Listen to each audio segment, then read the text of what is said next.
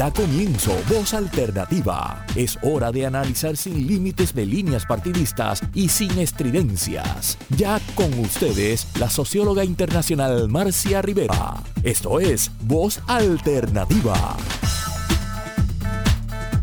Muy buenos días a la radioaudiencia de Voz Alternativa. No le habla Marcia Rivera, le habla Justo Méndez Aramburu, parte de la coordinación general de Vamos eh, Puerto Rico, la compañera Marcia nos ha dado la oportunidad de atender un tema de mucha pertinencia en, el Puerto Rico de hoy. Así que eh, estaremos eh, tratándolo con la compañera Tania Rosario Méndez, directora ejecutiva de Taller Salud, compañero Víctor Balaguer, eh, tesorero de la Brigada Solidaria del Oeste, y la compañera Maruxa Cárdenas, codirectora de la Mesa Boricua eh, en Florida. El, el tema de hoy es la solidaridad en la coyuntura actual de Puerto Rico, la solidaridad transformadora.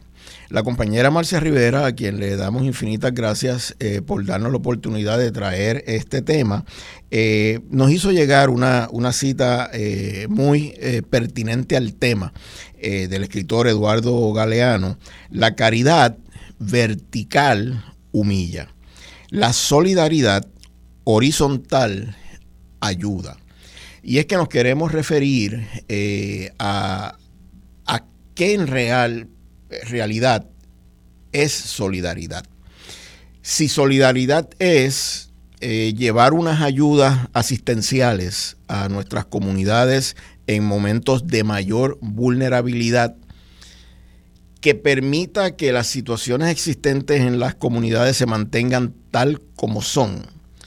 las ayudas que se hacen desde la pena y la pena tiene un problema, y es que la pena no cree en la capacidad de la persona ayudada de transformar su realidad.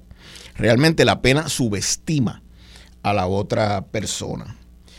O un tema que nos han tratado de imponer, eh, sobre todo dos, dos frases que nos han tratado de imponer para domesticarnos. Y uno es la resiliencia esa supuesta capacidad de adaptarnos a las situaciones que nos embaten para poder regresar a la normalidad.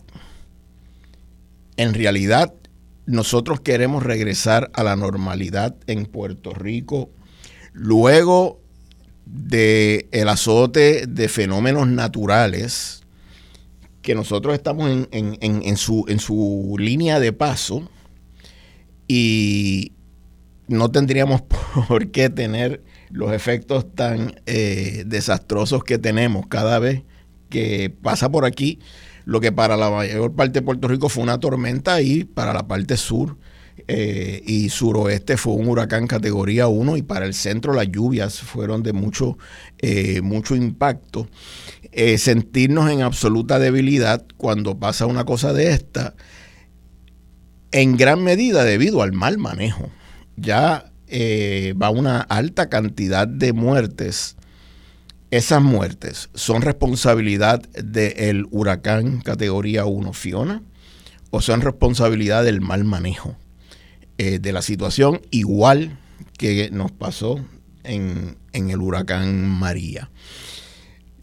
Es solidaridad lo que nos permite regresar a la normalidad o realmente lo que nosotros es debemos hacer y promover es negarnos a la resiliencia, negarnos a regresar a la normalidad y decidirnos colectivamente a transformar nuestras realidades de inequidad, de desigualdad, de opresión. Aquí hay tres organizaciones que se dedican a lo segundo, a la solidaridad transformadora y eh, hoy nos vamos eh, a, educar sobre qué hacen estas organizaciones y cómo eh, su intervención en este momento de, mucha necesidad, que Puerto Rico vive un momento de mucha necesidad, pero será debido a Fiona o ya nosotros estábamos en la calle antes del el huracán Fiona contra la avaricia, el saqueo de la compañía Luma, la tiranía de la Junta de Control Fiscal, la complicidad e ineficiencia del gobierno actual de, Puerto Rico. Eh, dentro de ese contexto vamos a conocer eh, las líneas de acción de estas tres eh, organizaciones. Repito, la compañera Tania Rosario Méndez, directora ejecutiva de Taller Salud, el compañero Víctor Balaguer, tesorero eh, de Brigada Solidaria del Oeste, y la compañera Maruxa Cárdenas, codirectora de la Mesa Boricua en Florida. Y comenzamos con la compañera Tania. Cuéntanos un poco sobre ti, sobre Taller Salud y sobre la intervención de Taller Salud respecto a este tipo de solidaridad que estamos refiriéndonos. Sí, pues buenos días. Yo de verdad súper honrada de estar aquí en esta mesa con ustedes. Este, y siempre, siempre orgullosa de representar a mis compañeras. De verdad yo digo que yo trabajo con el equipo de gente más valiente eh, y más entregada de Puerto Rico. Este, y la verdad es que, este, pues para el que no está en la calle haciendo trabajo de respuesta em, y visitando hogares y acompañando a las personas al desconcierto de perder sus pertenencias, pues puede parecer un shock, ¿verdad? La, la realidad que vive Puerto Rico, pero creo que quizás lo más duro del trabajo de respuesta es cuando uno confirma que la necesidad es previo pero muy previo a los desastres en Puerto Rico. Eh, Eso no, no les resta al hecho de em, cómo se magnifican las necesidades en un escenario de desastre, especialmente con la forma discriminatoria en que, en que se, se diseña la respuesta. Pero ciertamente em, hay unas condiciones previo a los desastres que en mi opinión son un escándalo, eh, que en Puerto Rico haya unas brechas tan enormes para acceder a servicios bien básicos, o sea, durante el tiempo ordinario en Puerto Rico la gente no tiene acceso al agua. En Puerto Rico, donde se desbordan los ríos, la gente no tiene acceso a agua potable en múltiples comunidades en tiempo ordinario. La gente no tiene acceso a electricidad confiable durante el año en muchas comunidades de Puerto Rico y la gente no tiene acceso a la salud. No es cuando se va la luz de forma masiva y prolongada que nos damos cuenta que los pacientes encamados dependen de la electricidad para sobrevivir. Es que todo el año la pasan fatal, ellos, ellas y sus cuidadoras y sus familias entonces es un nivel de abandono que, ¿verdad? Ciertamente comunica un mensaje muy concreto, ¿verdad? De que hay unas vidas que no son importantes. Entonces está duro para, las comunidades sobrevivir esa violencia em, día a día. Yo, a mí me sorprende, ¿verdad? La capacidad de organización y de trabajo este, eh, desde la equidad que yo veo en las bases, pero ciertamente em, pues no puedo vivir con la palabra resiliencia. Me, me, provoca este, mucha indignación porque obviamente la resiliencia le conviene a una gente, pero se siente como un insulto, ¿verdad? Porque se siente como, pero resiliente soy yo todos los días, no, no, o sea, no, no me puedes imponer eso externamente. La resiliencia yo la firmo internamente para poder sobreponerme a la adversidad, pero no puede ser impuesta desde afuera ni puede ser una curita para, para tapar y las ineficiencias y las violencias del Estado, ¿verdad? Que, que es quien tiene su responsabilidad, es la responsabilidad eh, delegada, ¿verdad? Que esa es la otra cosa que eh, para el huracán María mis hijos me preguntaban si las personas que trabajaban en el gobierno eran trabajaban ahí obligados yo recuerdo que la, chiquita mía, que estaba tratando como de entender la emergencia, decía, pero ellos están ahí obligados, porque parece como que no quieren hacer su trabajo, ¿verdad? O sea, yo decía, pero están ahí obligados. Y yo, bueno, no, ese, se hacen disponibles, ¿verdad? Este, corren elecciones, ganan escaños, o sea, ¿cómo después no van a hacer su trabajo si nadie los obligó, ¿verdad? Entonces, esa conversación con ellos me hizo pensar eso de de las narrativas, ¿verdad? Como uno da por cierto cosas y luego, y luego tiene que retar esos mensajes para uno poder también no sentir que uno está loco, ¿verdad? Porque llega un momento que uno dice, pero ¿cómo es que llegan primero las organizaciones con los tordos? ¿Cómo es que la comunidad saca sus sierras y abre el camino? Pero ¿cómo es que llega antes que estructuras millonarias con recursos que podrían hacer el trabajo, ¿verdad? Y que deberían, ¿verdad? Hacer el trabajo. Entonces, es un poco, creo que, ¿verdad? Ciertamente no, no Fiona eh, y creo que con toda probabilidad en las próximas décadas ningún otro fenómeno, pero todos los fenómenos ahora mismo em, este, existen con la referencia de María. No, no por la escala del daño de María, sino por la escala de la respuesta. ¿verdad? Y por la manera en que, en que las organizaciones en distintos sectores de Puerto Rico nos, nos activamos para responder y por, ¿verdad? y por todos los aciertos y desaciertos de ese periodo, pues se construyó un poder que no, no es ahora, no va a desaparecer de un día a otro. Y, y con eso es que, es que respondimos a los terremotos y con eso respondimos al COVID y con eso estamos respondiendo a Fiona. ¿verdad? Y yo, ¿verdad? yo digo, yo no quiero volver a vivir otro María, yo nunca más quiero volver a ver algo así, ¿verdad? Yo apenas puedo ver esos visuales de Ian, ¿verdad? Porque ciertamente este, todavía los triggers están fresquitos como si acabara de pasar. Este, pero siento que no somos el mismo país y que, ¿verdad? Y que mm, todos nosotros, todas nosotras, em, no sabíamos, creo, el poder que teníamos, no sabíamos la capacidad que teníamos, ni la, ni la, la capacidad de indignarnos y de organizarnos y de, y de no esperar, ¿verdad? Y, y con cada respuesta veo que es más ágil, más, más este y mejor articulada, eh, más rápido todo. Este, yo, y pude comparar incluso, como nosotras documentamos mucho de lo que hacemos, pude comparar cuánto nos tomó, por ejemplo, tomar una decisión después de María y cuánto nos tomó eh, cuando se anunció el lockdown. tú vas viendo cómo se cierran las brechas de tiempo de que debemos esperar un poco para esperar qué va a hacer el gobierno o qué va a o si llegan, eh, si llega FEMA, o si, o sea, y, y, esa espera se redujo a nada, a nada. Para Fiona se redujo a nada, incluso empezamos cosas antes de, que tocara tierra.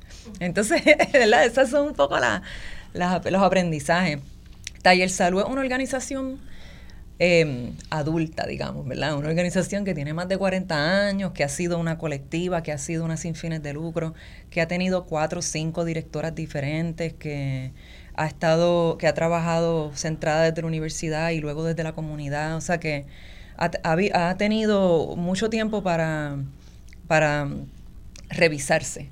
Este, y incluso yo a veces pienso, tú sabes, sobrevivir en Puerto Rico, en el ecosistema de, organizaciones, es complicado, ¿verdad? Porque no, no hay un apoyo este, consistente ni decidido a nuestras organizaciones y si somos feministas, pues peor todavía, ¿verdad? Así que este, yo eh, llego a, Taller Salud em, a cuidar algo que ya existía, ¿verdad? Yo no soy su fundadora y, y este y era una bebé cuando se fundó, así que yo no, no tampoco viví esa, ese momento de la historia, así que en realidad soy una aprendiz De, de, las fundadoras y de, la, y, del, y de ese grupo, de esa generación, que siento que con sus, con sus luces y sus sombras tenía muy claro que lo único que iba a salvar a Puerto Rico es que, que hubiese legado, que tú pudieras legar a otras generaciones, porque no iba a dar una para hacer el trabajo. Entonces yo me siento que que pues tengo suerte, ¿verdad? de haber caído ahí. Este, y pues nuestro trabajo ordinario nos tiene cerca de, las necesidades de la gente, de las prioridades de la gente, de las capacidades de la gente. Entonces, en mi opinión, no hay un, solo en intensidad, pero no hay una gran diferencia en este en los contextos de desastre y los contextos ordinarios, porque en realidad uno está siempre respondiendo, ¿verdad? Muchísimas, muchísimas gracias. Víctor, ¿qué nos cuentas desde la Brigada Solidaria del Oeste? Bueno, nada, estamos bien contentas, ¿verdad? Y contentos de estar aquí eh, formando parte de esta conversación.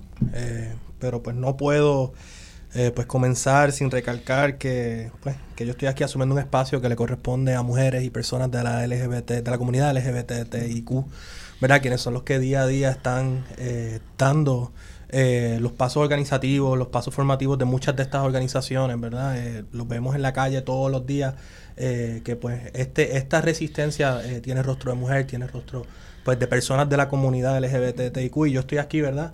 Asumiendo ese espacio desde el privilegio y le agradezco a, pues a la, a, la, a la comunidad de la brigada que me permitió estar aquí con ustedes hoy. Pero nada, nuestra organización surge pues a raíz de, de la preocupación y quisiera decir como que el horror real eh, que sufrimos pues los puertorriqueños y las puertorriqueñas ante el paso inminente de María en el 2017, ¿verdad?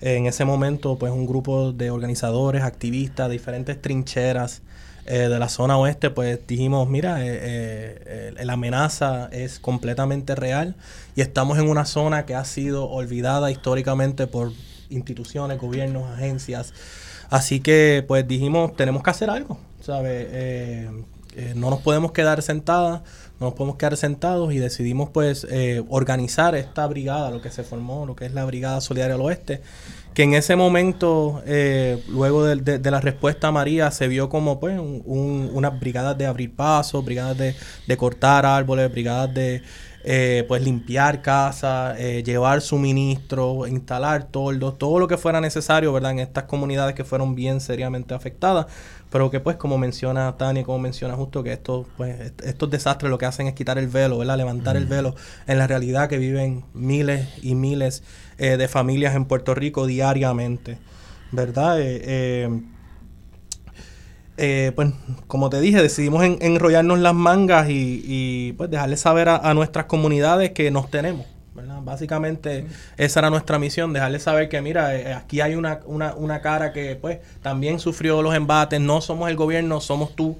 Eh, y estamos aquí pues con un poquito más del privilegio de tener un poquito más de, de recursos para poder eh, eh, brindar apoyo, pero estamos en la misma situación y, pues somos, somos ustedes, ¿verdad? Eh, y lo hicimos a través del apoyo mutuo. Desde el principio entendimos que, pues como tú bien mencionas, la solidaridad vertical no ayuda en nada. queríamos y queremos desde ese momento de nuestra formación enfatizar en la importancia de lo que es el apoyo mutuo y cómo dándonos la mano unos a otros, cómo enseñando que pues eh, tenemos esas habilidades, tenemos esos recursos, que lo que tenemos que hacer es buscarnos, hablarnos, entendernos como comunidad y, podemos responder mucho mejor pues a, en respuesta a, esto, a estos desastres. Eh, pues después de, de, eso, ¿verdad? De, esa respuesta inmediata a lo que fue el huracán María, que, que, significó pues nada, eh, hacer ese contacto con las comunidades, pues ahí entendimos que pues las necesidades iban a ser mucho más, más eh, profundas, eh, iba, a haber una necesidad de trabajo más a mediano y largo plazo. Así que tomamos la decisión como colectivo, ¿verdad? Eh, con las habilidades que teníamos, con nuestra infancia como organización, de echarnos al hombro la reconstrucción de hogares, ¿verdad? eso eso fue un proceso bien arduo. pero fue un proceso que nos enseñó muchísimo, fue un proceso donde el apoyo mutuo se hizo completamente real. Fue un proceso donde íbamos a, un, a, una, a, una comunidad y veíamos como la comunidad misma entraba en acción y se ponía a, apoyar esos proyectos de reconstrucción y luego de esa comunidad iban a otra comunidad. Y de verdad que ese proceso, aun cuando fue eh, completamente abrumador, porque no te puedo mentir, es, es, un proceso, lo que es la reconstrucción, cuando tienes una organización tan pequeña, es un proceso abrumador, pero ver cómo eh, se estaba gestando ese cambio, cómo se estaba creando ese poder en esas comunidades, eh, lo hacía todo eh, valer. bueno, luego de eso, pues vienen los terremotos en el 2020, estamos en el suroeste y, y, no, y, y, sentíamos que nos tocaba, ¿verdad? Yo siempre digo que organizaciones como, por lo menos la brigada, no deberían existir, ¿verdad? En un mundo donde tenemos un gobierno eh, que supuestamente decimos lo mismo. funciona, eh, donde se pagan contribuciones, donde, tú sabes, eh, hay uno, uno, unos presupuestos billonarios. No deberían existir organizaciones que pues tienen que estar ahí eh, dando esa, esa primera ayuda a, a, pues, a damnificadas, a personas que, que, sufrieron eh, a causa de estos desastres naturales. Eh, pero pues en 2020 los terremotos decidimos pues así como, como Taller Salud, ¿verdad? Que, que, tomamos esas decisiones. Vamos a esperar a que el gobierno, vamos a tomarnos unos días. Y vamos a tomarnos unos días a lo que llega esa asistencia del gobierno porque no queremos interrumpir. Llegamos dos dos días después de, ese terremoto en enero, en enero 6. Eh, y para nuestra sorpresa, pues. y, no para sorpresa, para, para vergüenza, ¿verdad? Porque lo que da es vergüenza. Fuimos esas primeras personas en llegar a las comunidades y, sentir eso, sentir y, y, ver esa respuesta de las comunidades cuando te dicen, tú eres la primera persona, tú son la primera organización que viene aquí a ver cómo estamos, es desgarrador.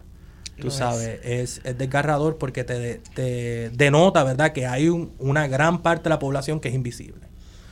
Eh, y yo creo que eso lo vivimos bien, bien eh, en carne viva durante Fiona también.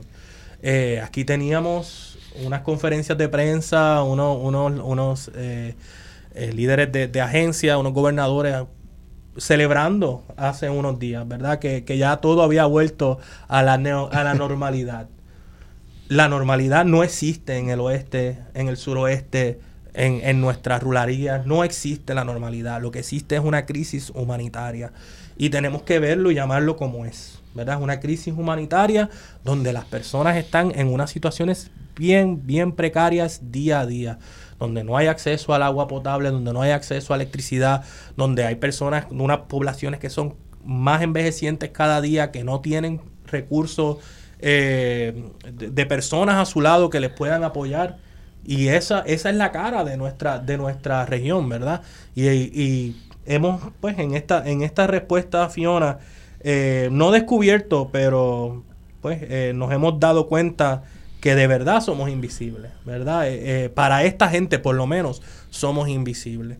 Y lo que hay es mucha ira, hay mucha rabia, hay mucha frustración, se siente en las calles como no se sentía hace mucho tiempo. Yo no sé si, si yo la he sentido así, pero la gente está bien cansada. Y nos toca organizar esa rabia, nos toca organizar ese dolor, eh, nos toca eh, dar esa mano no con, con, con la pena, pero dar esa mano eh, con la intención, ¿verdad? Con la intención de, que nos demos cuenta de que solo el pueblo salva al pueblo, de que aquí hay un gobierno que no existe y que lamentablemente, porque es lamentable, tenemos que sacar de no poco tiempo que nos queda, ¿sabes? Como ciudadanos y ciudadanas que tenemos muchas cosas más que hacer para entonces tomar esa, eh, tomar esa labor. Eh, como les dije, estamos bien agotados y agotadas. Van cinco años, han pasado tres desastres y el COVID. Eh, pero lo más que nos agota es ese desastre político, no el desastre natural. Eh, la inexistencia de un gobierno funcional y que trabaje para el pueblo eh, causa indignación, ¿verdad? Causa indignación. Y nosotras, ¿verdad? Tenemos como que consciente que como hay una agenda clara, hay una agenda clara en este país y sentimos que la agenda es que no nos quieren aquí. ¿Verdad? Lo estamos viendo a través de las agendas de, agendas de desplazamiento, lo estamos viendo a través de la respuesta a estos desastres y, y, con poca prueba basta, ¿verdad? Eh, eh, no, hay que, no hay que tapar el cielo con la mano, ¿verdad? Y yo creo que nos toca, ¿verdad? Nos toca como pueblo levantarnos y darnos cuenta que esa es la agenda y que tenemos que actuar. Que tenemos que actuar porque en un abrir y cerrar de ojos nos vamos a quedar con un Puerto Rico sin puertorriqueños. Muchísimas gracias, Víctor. Dijiste que eh, todo eso después de que pagamos contribuciones, pero no todas, ¿verdad? No todas las personas, porque por ahí anda Logan Paul eh, hablando todo lo que, lo que habla sin pagar un centavo. Eh, y andan las brigadas de los Ley 22 haciendo que hacen en, en la supuesta solidaridad, la que, la que no construye, y con una página abierta para recoger dinero y lo expresan de ese mismo modo, tu amigo David Galarza fue el que me lo mostró, para recuperar el gasto que están haciendo. Eh, viven de eh, saquearnos a nosotros y entonces además quieren recuperar el poquito que invierten en ayudar a una, a una comunidad. Pero como plantea Tania, como, como plantea Víctor, eh, María dejó muchas enseñanzas y, una fue eso que dijiste de, de velar, correr ese velo que nos dejó ver quién en realidad somos que Puerto Rico somos un país pobre, tercermundista, aún después de 124 años de mando estadounidense o producto de 124 años de mando estadounidense. Y con ínfula de país grande que recibe grandes cantidades de dinero. Bueno, toda, eh, eh, es impresionante leer en la prensa los comentarios de la gente de gobierno que con el dinero que viene de María van a hacer no sé cuántas cosas. Cinco años más tarde y con los, terremotos del COVID y, Fiona. Eh, por el medio. Si nosotros nos reconocemos país pobre, entonces buscaremos soluciones a nuestro alcance, eh, desde nuestra realidad y la mayoría de los países del mundo, debido a la inequidad y la desigualdad, son países pobres y funcionan y operan eh, y, echan adelante muchos de sus, de sus aspiraciones. Eh, la compañera Maruxa eh, representa en esta conversación a la diáspora. La diáspora que para quienes estamos acá sentadas, Taller Salud, Vamos Puerto Rico y, y Brigada, nos es tan importante. Yo, chacho, la diáspora ha sido nuestra alma secreta, no contaban, no contaban con su astucia. Y la, compañera Maruxa en particular eh, fue la primera persona, primerísima, que se comunicó conmigo preguntando qué hay que hacer, qué hace falta. Qué, apoyo eh, buscamos.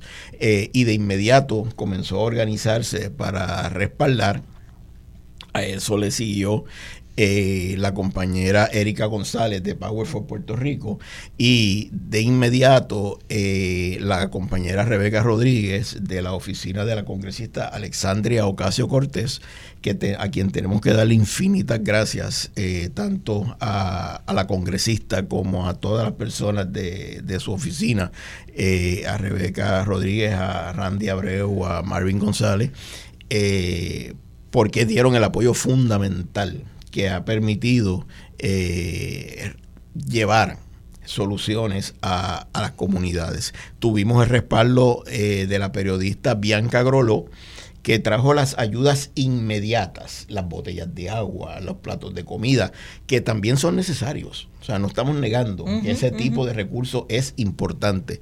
Pero con la ayuda de la periodista Groló, Bianca Groló, pudimos atender ese nivel de necesidad inmediata para que con los recursos que nos eh, pudieron acercar la Mesa Boricua, Power for Puerto Rico y sobre todo la congresista Alexandria Ocasio Cortés, poder llevar soluciones de mediano y largo plazo eh, a, las comunidades y a las personas de las comunidades. Eh, no creo que nos dé mucho tiempo para que Maruxa elabore toda su eh, intervención, pero por lo menos comienza y, cuéntanos un poquito de quién tú eres, qué es la mesa y, y ese apego de la diáspora con Puerto Rico. Pues muy buenos días a todas las radioescuchas y gracias justo por la invitación y a la doctora Rivera. Para mí es un honor estar en esta mesa con estos compañeros de primera instancia Taller Salud y Brigada del Oeste. Eh, la Mesa Boricua es de Florida, es una organización de base. Eh, nos formamos a raíz del huracán María, posterior al huracán María, cuando vimos en la necesidad de que en Florida nos juntamos todos los puertorriqueños o la gran mayoría por, por áreas, ¿verdad? Por el sur de la Florida, en mi caso, en el área de Miami, y nos agrupamos, llenamos un almacén. ¿Y ahora qué hacemos con este almacén? O sea, ¿ahora qué hacemos con estos suministros? Pues entonces ahí buscamos la, eh, el dinero y la ayuda para traerlos hacia Puerto Rico. Llegó el vagón a Puerto Rico y tuvimos que pasar por la burocracia del gobierno, en que pues muchas cosas se detuvieron eh, y pasamos muchas vicisitudes, muchas necesidades. Y se destapó, como ustedes han mencionado, toda la realidad de un Puerto Rico de hoy, eh, que fue el de María. Y creo que tenemos que ir a una pausa, así que continuamos cuando regresemos. Muchas gracias, regresamos en breve. Ya estamos de regreso al análisis de los temas que te interesan. Escuchas Voz Alternativa por Radio Isla 1320.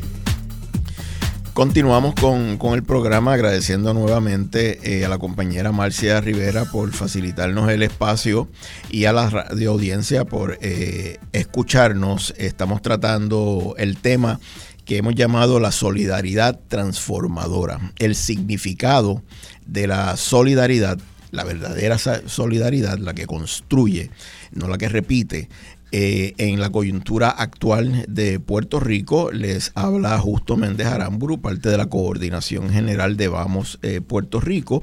Y están con nosotros eh, y nosotras la compañera Tania Rosario Méndez, de, directora ejecutiva de Taller Salud, Víctor Balaguer, tesorero de la Brigada Solidaria del Oeste, y la compañera Maruxa Cárdenas, co-coordinadora de la Mesa Boricua de Florida, que estaba, había comenzado a compartirnos eh, la experiencia de la mesa de allá desde la diáspora ante estas situaciones que, que vivimos en Puerto Rico. Bueno, pues continúo informándoles, este, pues a raíz de María que vimos estas situaciones y esta peculiaridad, vimos también eh, lo, lo desparciado que estaba la comunidad puertorriqueña en la Florida. Entonces, y, y comenzamos a unir todas en diferentes puntos eh, cardinales a unir a todos esos puertorriqueños, organizaciones puertorriqueñas que ya existían o líderes comunitarios que habían llegado después ¿verdad? de la crisis fiscal y toda la cuestión que empezó a pasar con promesa en el 2016, 2017 y los que habían llegado post María.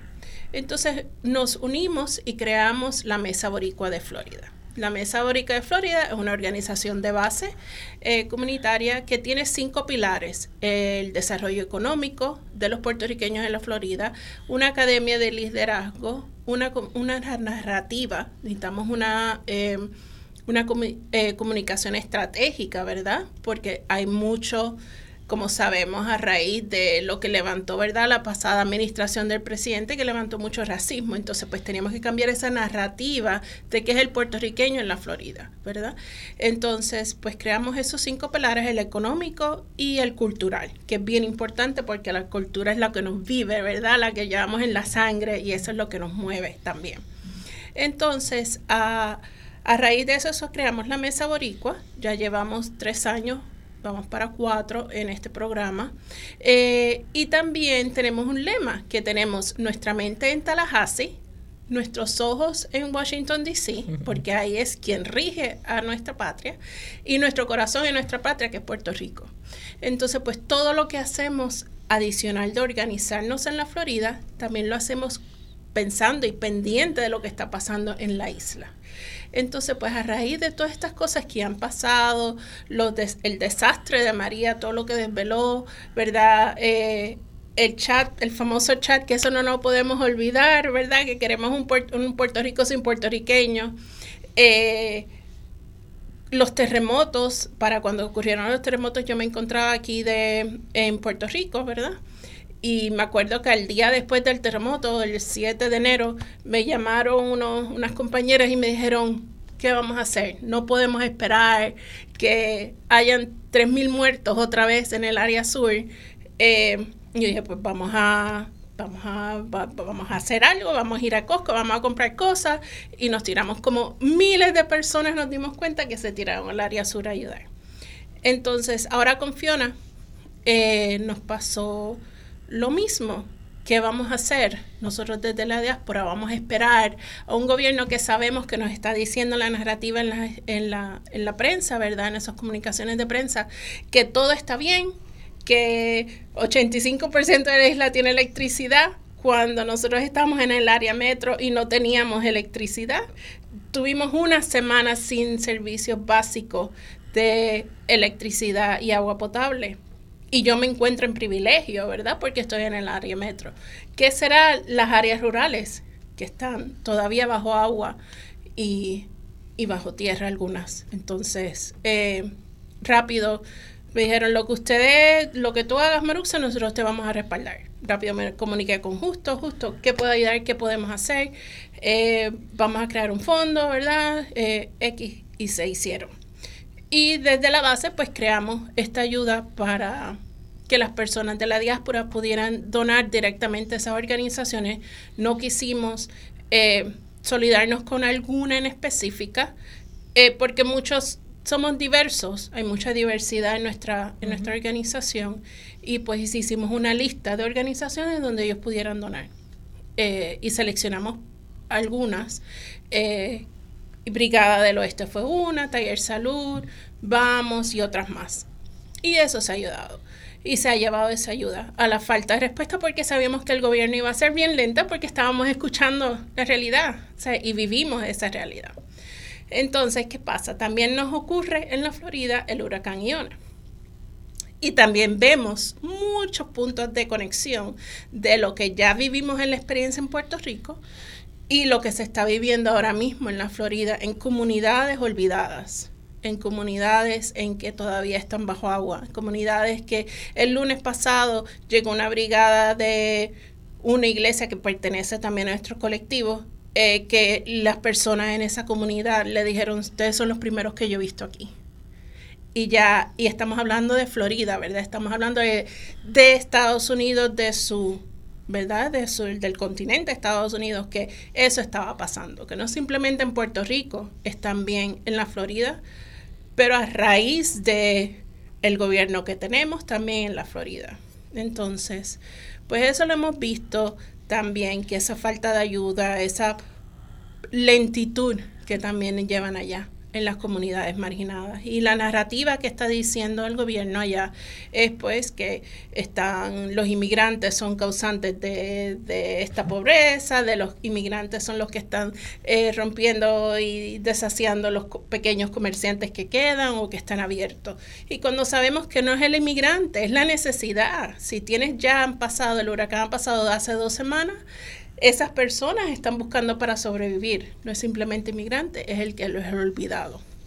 Entonces, pues estamos viendo esa similitud de la que vivimos en Puerto Rico la que estamos viviendo en la Florida. Y estamos aquí para ayudar.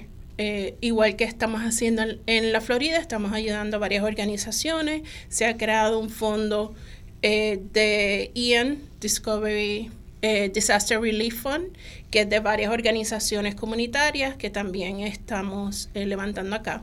Y en la mesa también tenemos eh, una organización que es el Puerto Rico Leadership Council de South Florida, que está basado en organizaciones solamente en el sur de la Florida.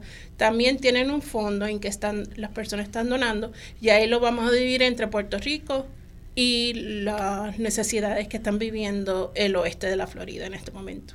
Y desde acá, desde Puerto Rico, podemos aportar a ese fondo. Sí, claro que sí. Eh, le puedo dar la dirección. Es Discover, eh, Ian Relief eh, Fund, Discovery Fund. Le puedo dar la dirección exacta porque de memoria no me la acuerdo. y Florida Ian Respond Fund. Es Ian, I-A-N, Respond, R-E-S-P-O-N-S-E eh, fund, Y ahí pueden hacer su donación. Porque nos tocaría eh, a nuestras organizaciones colaborar con las eh, organizaciones de la diáspora que tanto han podido significar para nosotros. En el caso de Taller Salud de Brigada, eh, ¿cuál ha sido esa relación con, con diáspora? Ah, muchachos, me pongo a llorar aquí.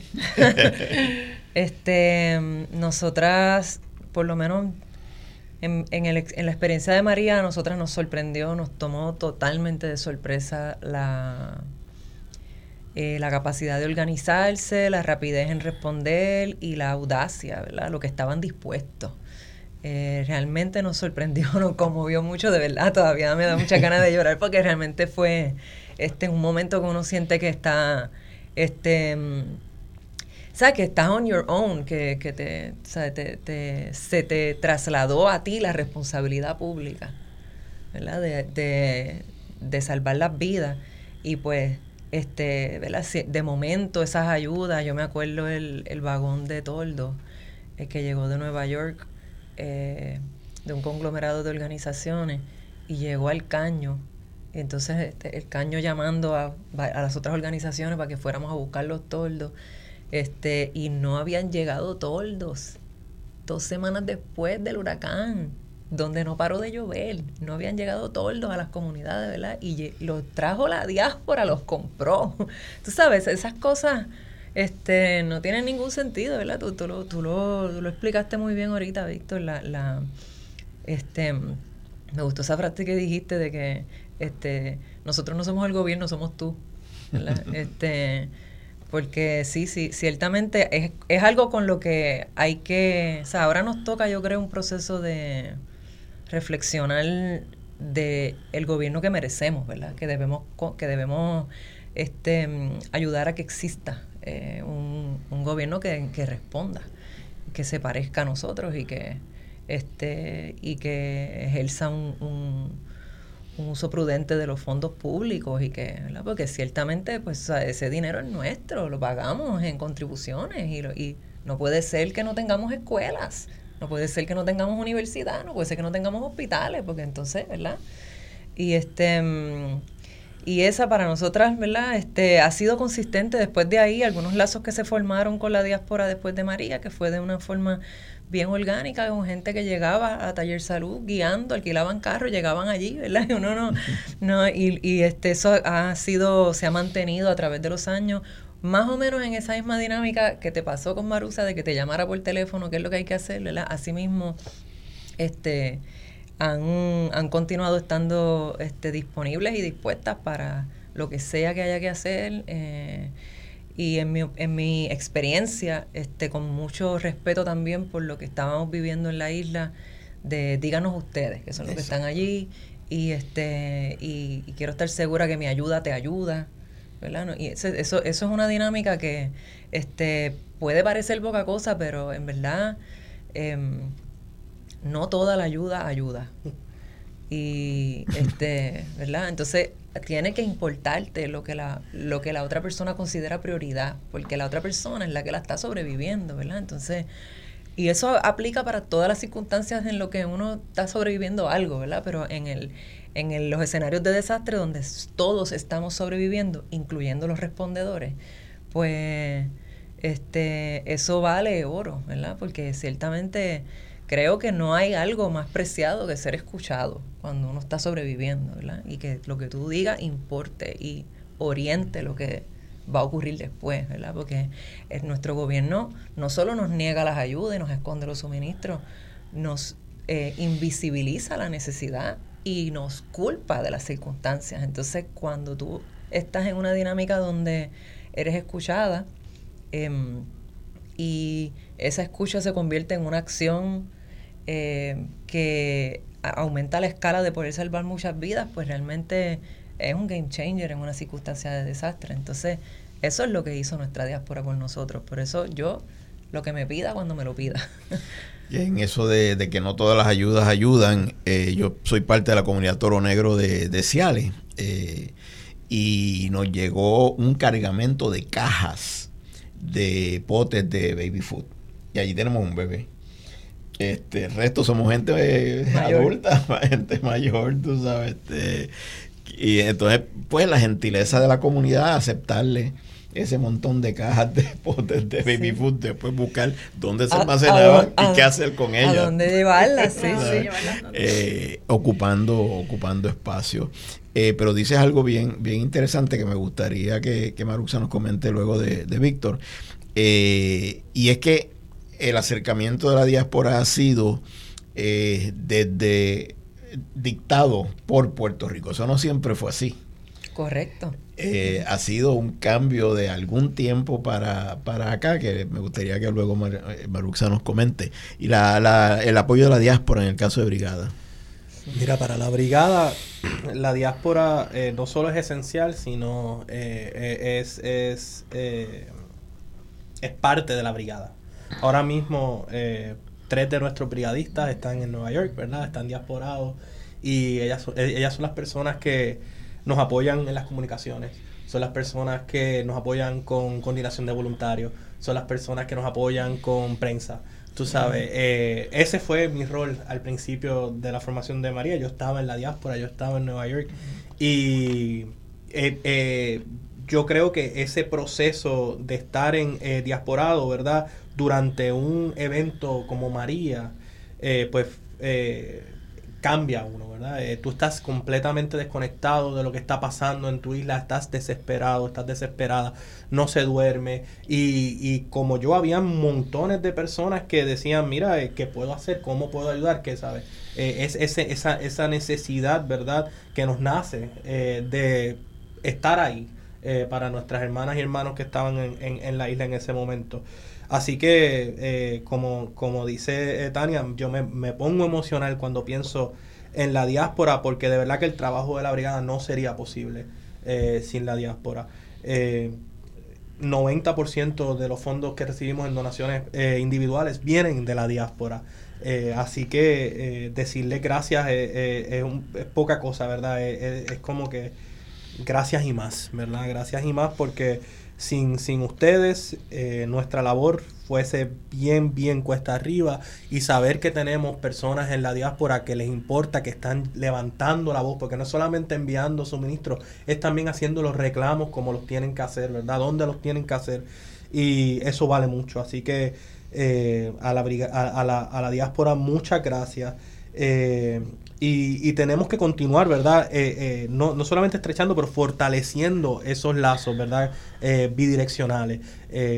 como, como sabemos, ha pasado un, desastre ahora mismo en, en, en Florida y de verdad que para lo que podamos estamos estamos eh, disponibles, estamos pues estamos un poquito ocupados ahora mismo, pero en lo que podamos pero somos apoyamos. Somos no, y entendemos, el, por ejemplo, la diáspora de la Florida lo entiende muy bien y se le aprecia, ¿verdad?, la, la gentileza de ustedes, pero si hay una comunidad olvidada que está allí sufriendo bastante. Pero nada, la pregunta de justo, la contestación es que la diáspora de la Florida, te hablo por mi experiencia, es una diáspora joven que lleva, y le digo joven porque lleva menos de 10 años en su mayor verdad concentración de movilización hacia la Florida, de la mudanza. Eh, y muchos eh, han sufrido lo que es los impactos económicos de la Junta Control Fiscal, los recortes que tuvieron con, los, em, con las pensiones de los empleados públicos, con los mismos empleados públicos que la, no ley, la ley 7, que fueron desplazados, eh, y todo eso. Así que ha sido una diáspora joven. Eh, en ese sentido, no es una diáspora como la de Chicago, como la de Nueva York, que son multigeneracional. La de nosotros es una eh, una diáspora joven en ese sentido. Y estamos bien conscientes de que las necesidades de Puerto Rico son primero. No podemos imponernos a ellos porque estamos si, si, nos imponemos hacia la comunidad puertorriqueña de decirle esto es lo que ustedes necesitan, estamos siendo el colonizador y nosotros no somos colonizados, o sea, no somos, somos parte de esa comunidad puertorriqueña. Así que primero tenemos que escuchar cuáles son las necesidades qué pueblo, ¿sabes? ¿Qué es lo que realmente necesita Puerto Rico para levantarse? Y muy bien tú dijiste que esta ira que el pueblo necesita, esta frustración, eh, tú lo ves en las noticias, ¿verdad? Lo poco que se ve de personas mayores molestas porque llevan ya tres y cuatro semanas eh, sin, sin, los servicios básicos, comprando eh, diésel todos los días que se les va su, su poco sustento que reciben de su pensión eh, o su de seguro cheque de seguro social. Eh, y en ese sentido, esa ira hay que transformarla en decirle a esas personas, necesitamos un gobierno que nos respalde, necesitamos cambiar esta estructura desde municipal, ¿verdad? Desde las asambleístas municipales hasta mayor jerarquía, sea representantes, senadores, hasta el mismo gobernador. Pero lo mismo pasa en la Florida. También esa ira que estamos sintiendo ahora por el gobierno que, que, tenemos, tenemos que transformarla y cambiarla ahora en estas elecciones que tenemos inmediatas en 30 días, en noviembre. Así que eh, todo eso son lecciones que tenemos que ir aprendiendo y ser conscientes de cómo ejercemos ese voto. No es el que te trae una neverita, una caja de agua con 20 fotógrafos, al que la comunidad que está ahí, el líder comunitario, que es el que sabe y conoce esa comunidad. Eh, y hablando de eso, eh, vi un reportaje eh, mientras estábamos pasando por Fiona de una líder comunitaria del, del barrio Miñi, en Loíza, Ah, Miñi, Miñi, Miñi Miñi, que esa líder comunitaria es la que estaba repartiendo comidas calientes a esa comunidad eh, en un triciclo y ella y le pregunta y, y ella estaba como que ella estaba haciendo su labor, la interrumpe la periodista y le pregunta eh, ¿qué usted está haciendo? Está, y dice, no, yo estoy ayudando a mis vecinos, esta es la única forma que yo puedo llegar con ellos con el triciclo. Y le dice, ¿y usted cocina estos alimentos? Y dice, no, yo los recojo en Taller Salud y los traigo a mi comunidad a ayudar a los que no pueden salir. Y era una comunidad envejeciente, una comunidad mayor que no podían salir de sus casas, que llevaban sema una semana que no habían salido de sus casas y nadie había llegado con ningún suministro, nada más que Taller Salud. Y eso deja mucho que decir de las organizaciones de base que están haciendo ese, trabajo ese trabajo, no simplemente en Loíza, en San Germán, en Mayagüez, en, en áreas rurales que todavía no tienen cómo llegar.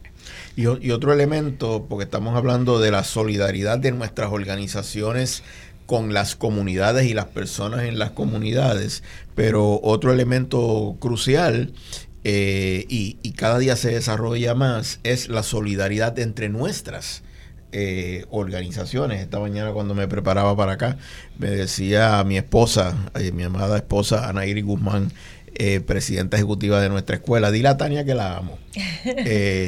y, y, celebraba con mucha alegría una colaboración entre nuestra escuelita y el salud para dar transporte, para... Hasta Mayagüez llegaron esas compras gracias a que nuestra escuela nos llamó nos dijo, ¿qué es lo que necesita? Tengo salón, tengo chofer, tengo, tengo guagua. Este, porque nosotros teníamos la preocupación de que Taller Salud está en Loíza y en términos geográficos, pues el impacto de la manera que se dio, siento que, por, que quizás por primera vez en varios desastres, la zona de San Juan a Fajardo no cogió el impacto que usualmente coge con las tormentas. Este, Casi excepto Luisa. Y, ¿verdad? se llenó de agua. Lo, pero Luisa no se llenó de agua con la tormenta, se llenó de agua 48 horas después cuando abren las compuertas ah. de Carraízo. Este, así que este, sí. el, el, día después las comunidades no estaban bajo agua, tardaron dos días. Este, pero eso es parte de los diseños que hay que hacer, ¿verdad? Que no fue solo Loiza, a Baja le pasó lo mismo. Porque si abres la plata, se va a inundar. Este, o sea, no, no hay forma, ¿me entiendes? Y a, y, y a Arecibo le va a pasar lo mismo. Y, y, las otras razones, que son razones de cómo se están otorgando los permisos, ¿verdad? Que lo que vivió el Coquí en Salinas o lo que vivió Calle, pues tiene que ver con desarrollos que, que, que, ahora de momento nos enteramos que tenemos una zona no solo inundable, inundables a 4 y 5 pies de altura, ¿verdad? Que eso es que tú pierdes todo en tu casa, porque 5 pies de altura, o sea, claro. es lo que mide una nevera. Entonces, este, Ana Iris me, y me dio esa llamada, me dijo, solo para que sepas que lo que necesites lo tienes. Y este recibimos un cargamento que yo sentía que era duplicado porque nosotros estábamos distribuyendo suministros y nuestro espacio estaba lleno hasta el techo de suministros en Loíza. Y yo decía, pero es que a mí, a mí no me hace sentido y además estamos muy lejos. Si yo lo almaceno aquí para yo acercarlo al sur y entonces lo, lo, lo desempacamos en, yo digo desempacar, son dos camiones, ¿me entiendes? No sé cómo se llama eso, pero desmontamos los camiones en, en, Cagua y entonces desde Cagua salieron los vehículos adjuntas a Yauco, a Peñuelas, a San Germán, a Cabo Rojo y a Mayagüez. Eran varias, varios grupos, este, camiones y guaguas. Y toda esa operación tomó como dos días. Este, pero es, esas cosas es imposible hacerlas uno solo, ¿verdad? Ne necesita uno este, aliadas y que y, y, aliadas incondicionales, ¿verdad? Que no no ni una pregunta me hizo, nada, lo que necesites, ahí está y la llave y los y, la, y las guaguas, o sea, era una cosa y este y, y, como eso Hispanic Federation también, o sea, otras organizaciones, otras otras fundaciones que uno dice, "DH, sin uno ni llamarlos y ellos ¿sabes? tocan tu puerta y te dicen, "Ya, aquí está." ¿Y qué, qué más necesitas? O sea, eh, eh, este y no solo movilización de suministros, este todas las veces que, que yo tengo la posibilidad de poner los nombres de organizaciones en listas, que yo sé que nunca nadie los va a poner en listas porque no son del mainstream de las organizaciones, tú sabes.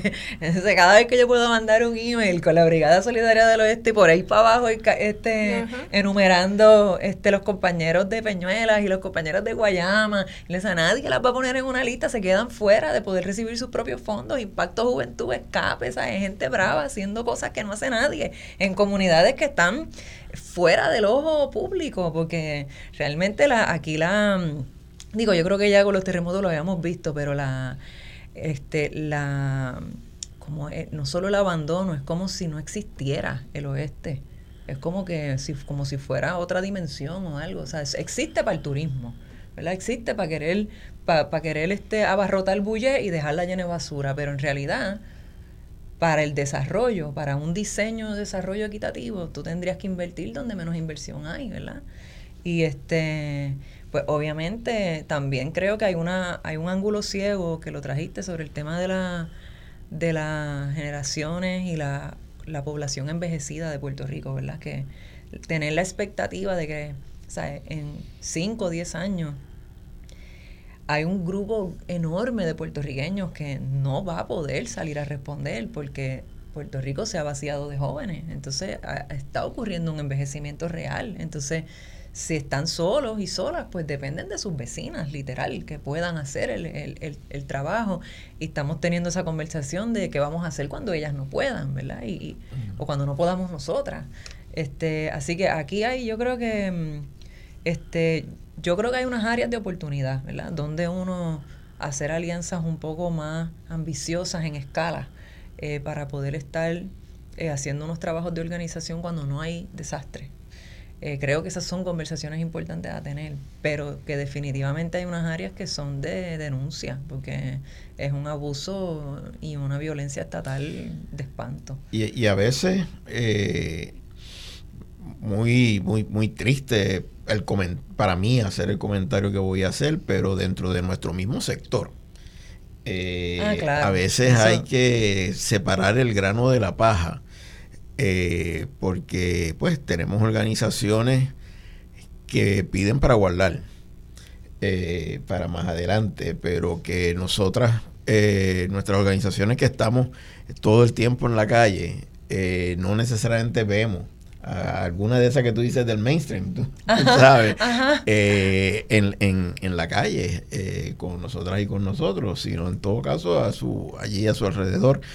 Eh, y, veo recaudaciones constantes, constantes, constantes, constantes de algunas organizaciones usando el nombre de Fiona, que después tú no ves eh, en, la solidaridad activa con, las comunidades. Y yo digo que son la gente que recoge para guardar.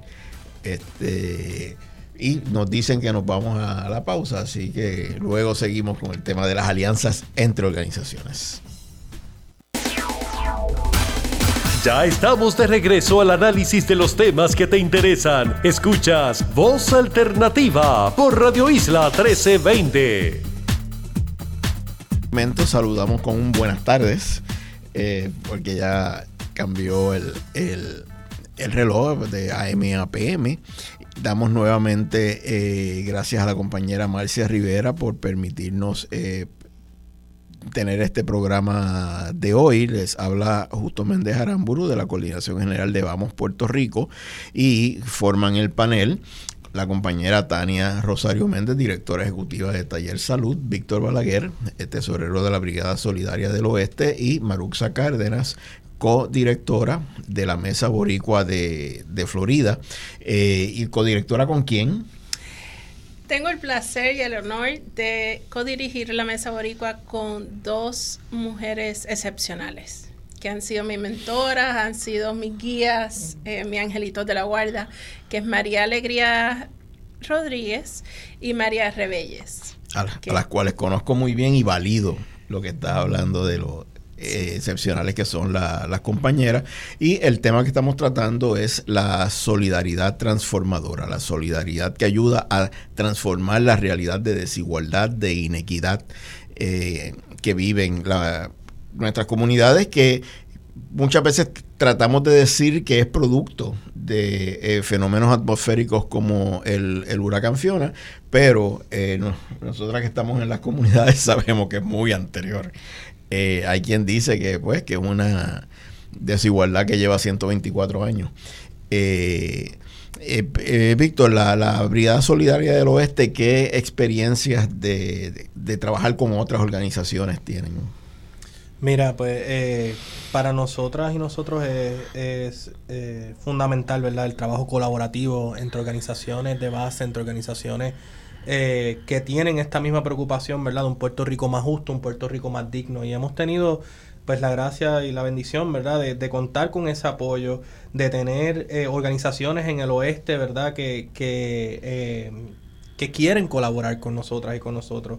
En el oeste tenemos Aula en la Montaña, tenemos Impacto Juventud, tenemos Escape, tenemos Taller 353, eh, ICER Caribe, eh, el, la red regional de apoyo mutuo, huellas de tambor, eh, bueno, un sinnúmero, taller salud, eh, que no se me puede quedar, ¿verdad? Eh, que no solamente coordinamos y organizamos trabajos en las comunidades, ¿verdad? Y nos apoyamos en ese sentido, pero también, como menciona Tania, ¿verdad? la solidaridad, ¿verdad? traspasa más allá del, del trabajo en la calle, ¿verdad? Y estamos viendo como otras organizaciones, y otros colectivos pues eh, eh, se, se, se, muestran esa solidaridad en, eh, unos a otros, ¿verdad? recomendando para subvenciones, poniendo el nombre de alguna organización en, en alguna lista, ¿verdad? Así que pues nosotras y nosotros recibimos esa solidaridad y, y, definitivamente creemos en ese modelo de pasarlo para adelante, de que si no podemos canalizar un recurso, conseguimos alguna otra organización que sí pueda hacerlo. Eh, y siempre pues fortaleciendo esos lazos. Eh, ahora mismo pues la brigada forma parte de la red regional de apoyo mutuo, que es una red regional que se forma eh, entre centros de apoyo mutuo en la región, ¿verdad? Ahora mismo tenemos tres organizaciones, pero con miras a, seguir expandiendo con otros centros y otras organizaciones similares, que está el Centro de Apoyo Mutuo CAM Gilares en... Eh, Cam Jíbaro en Lares, está el, el, el Centro Apoyo Mutuo Bucarabones, en Las Marías y estamos nosotros, ¿verdad? Y lo que hacemos es pues coordinar en conjunto para fortalecer esas estructuras de, de eh, organización regionales, ¿verdad? Porque creemos en esa visión de que pues no, no solamente es, en Mayagüez, no solamente es San Germán, eh, tenemos el poder, tenemos la capacidad y quizás tenemos hasta los recursos, ¿verdad? Para mirar un poquito más allá, eh, para, para ver ese impacto a una escala mayor eh, en, en, un plazo mayor, que no solamente se quede en lo inmediato, ¿verdad? Que mire más allá al mediano y largo plazo. Así que,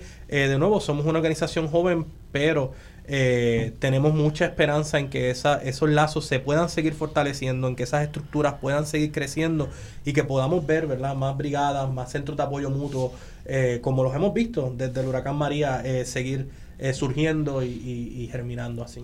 Y citaste, parafraseando a, Pablo Freire, que solo el pueblo salva al pueblo. Y dijiste, Tania, que ninguna de nuestras organizaciones puede sola. Eh, será solo una gran alianza de todas nuestras organizaciones que realmente querramos ir por un cambio real, por un cambio de raíz. Eh, para construir el Puerto Rico que vamos decimos el Puerto Rico que va a que va a ser como afirmación categórica de que eso va de que no es una aspiración, es una afirmación categórica de que ese Puerto Rico lo vamos a lograr, porque si de ustedes depende, eso nos da un, ese nivel de certeza de poder decir que vamos por el Puerto Rico que va a ser.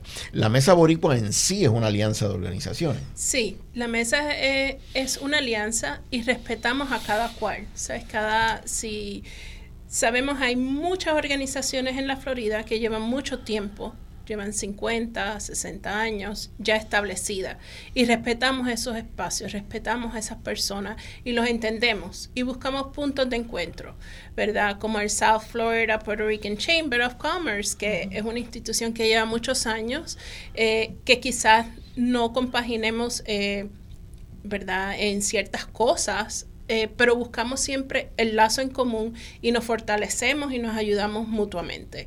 Eh, y así hacemos con diferentes otras organizaciones, Hispanic Federation, Alianza for Progress, esta iniciativa puertorriqueña en acción. Eh, Boricua Bota y diferentes otras boricuas de corazón. Cada cual tiene su misión y su ¿verdad? Y, sus valores y como organización, nosotros las respetamos y lo que ayudamos es amplificarla y en lo que podamos ayudar y viceversa, ellos ayudarnos a nosotros, pues así nos hacemos más fuertes y podemos representar mejor a nuestra comunidad puertorriqueña en las diferentes ciudades que estamos eh, en la Florida. En el, en el caso de Vamos, nos acercamos a, la a las comunidades por medio de la red comunitaria de respuesta que es una iniciativa que comenzó el compañero Luis Omar García, Sombra, eh, de allá de, de antes de Mayagüez. Eh, bueno, siempre de Guánica, pero estudió en, en Mayagüez fue activista por allá. Eh, hoy está en Guánica y a raíz, en la, en la transición aquella de los terremotos al COVID, Sombra, Luis Omar propuso organizar a las comunidades entre sí y se creó la red comunitaria de respuesta a la cual Vamos le ha dado seguimiento.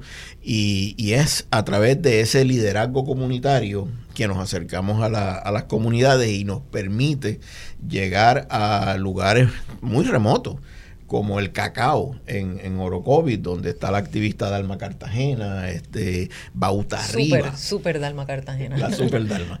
Eh, Bauta Arriba, donde hay un grupo de compañeras que realmente son unas activistas de primer orden, que no son de las tradicionales en, en los movimientos políticos, los cuales también estamos vinculadas y vinculados, eh, sino gente de, de, de base eh, comunitaria, trabajamos a través de, esas organizaciones y es que entendemos eh, que solo una gran alianza de país eh, es la que va a lograr esa transformación y les cojo comentarios que, ustedes hicieron.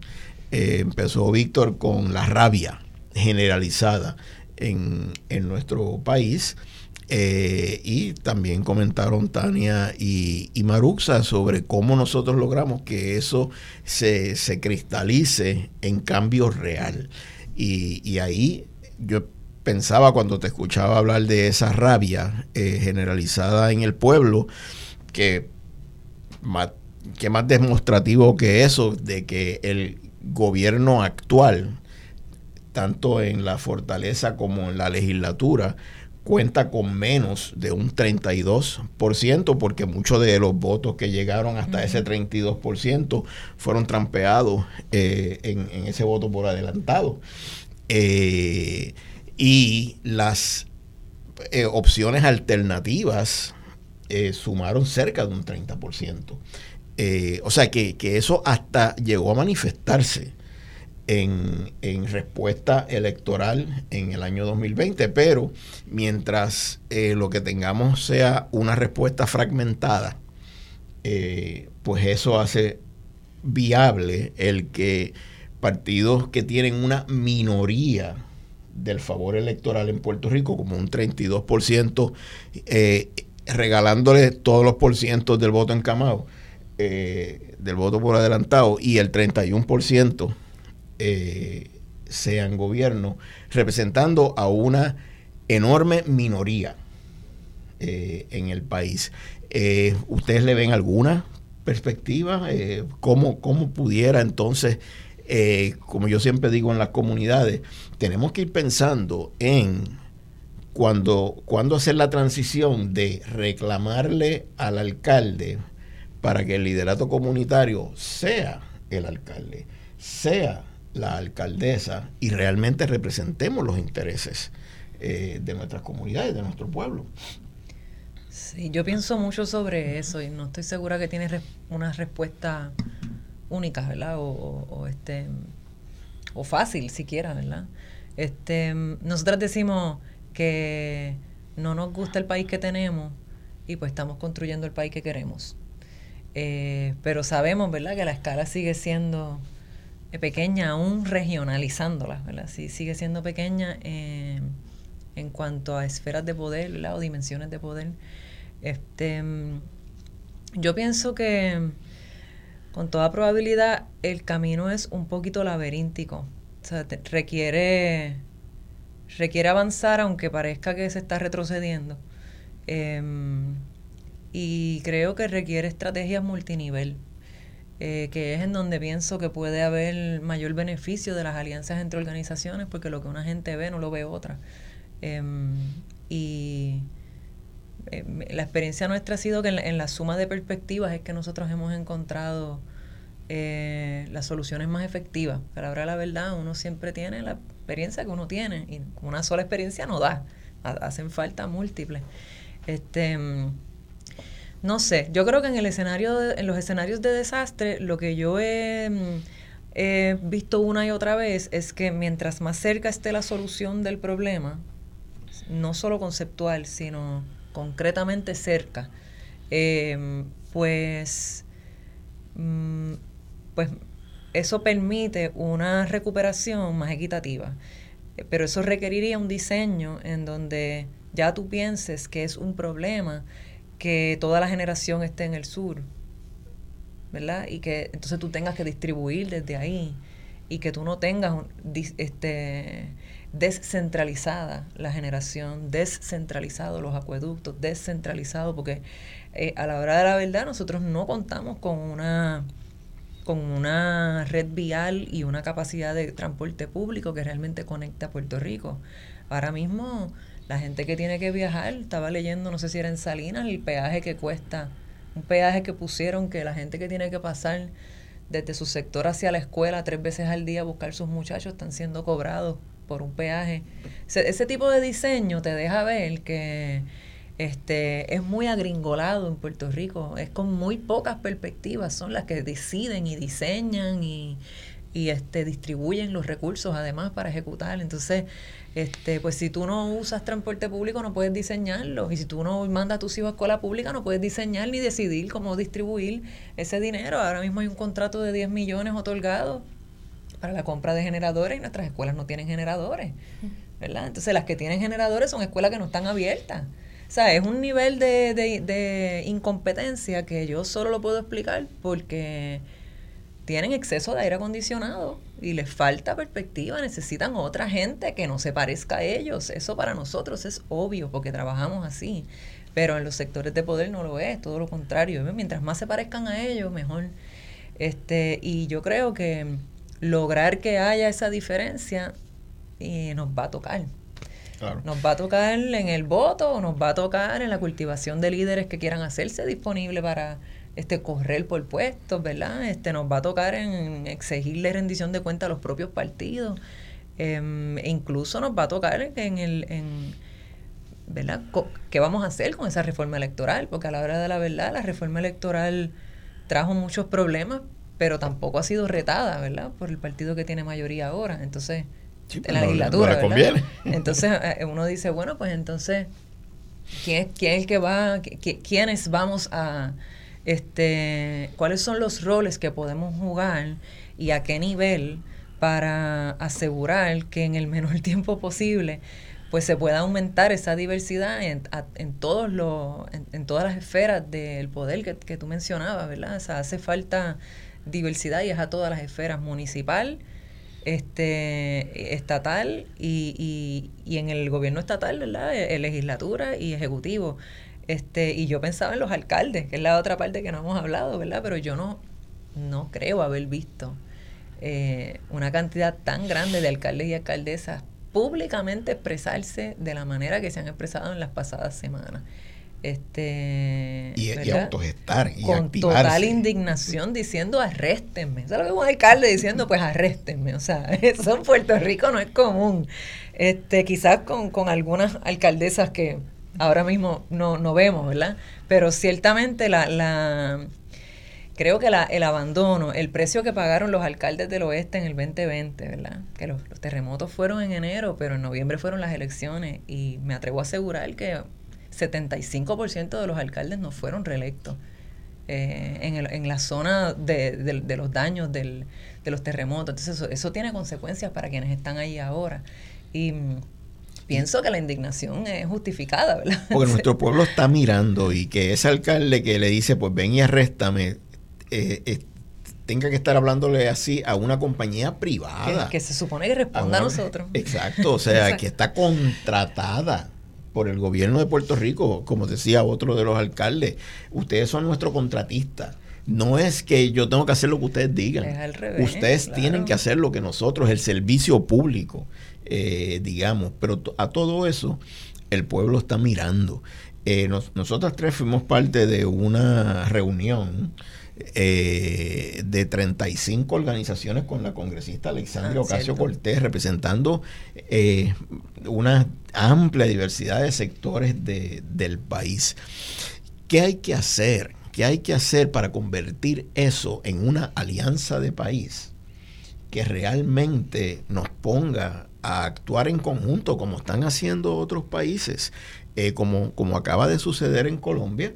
con el, con el pacto histórico, eh, como ya le están diciendo a Lula, eh, luego de la sorpresa de Bolsonaro, que salió más fuerte de lo que se esperaba, le están diciendo a Lula, vamos contigo.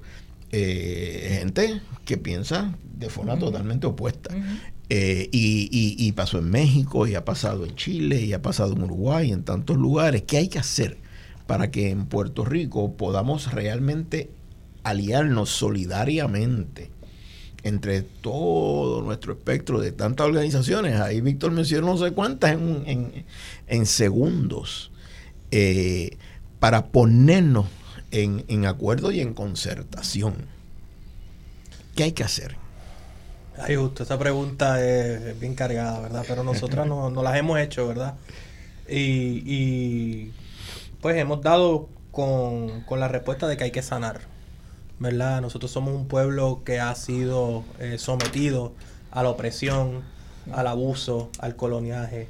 Eh, eso, no es, eso no es poca cosa, ¿verdad? Y, repetimos muchas de esas conductas en diferentes espacios que ocupamos.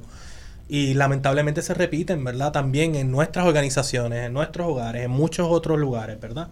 Así que para nosotras y nosotros hemos, hemos hecho mucho énfasis en nuestra organización en darnos espacio para sanar, para hablar sobre nuestros traumas, para poder eh, eh, eh, estrechar esos lazos más allá de lo superficial, ¿verdad? que podamos vernos como uno, ¿verdad? bajo las condiciones que nos han traído aquí. Así que para mí y para nosotros en la brigada eso es, es bien importante. hasta hace poco muchas de nuestras organizaciones de izquierda repetían muchos de esos patrones, ¿verdad? Hasta hoy mismo, ¿verdad? Podemos decir que eso pasa todavía, ¿verdad? Eh, y, yo creo que eso crea una desconfianza bien grande en diferentes sectores, no solamente la juventud, pero voy a, voy a enfocarme en la juventud, en decir, mira, las cosas son diferentes ahí.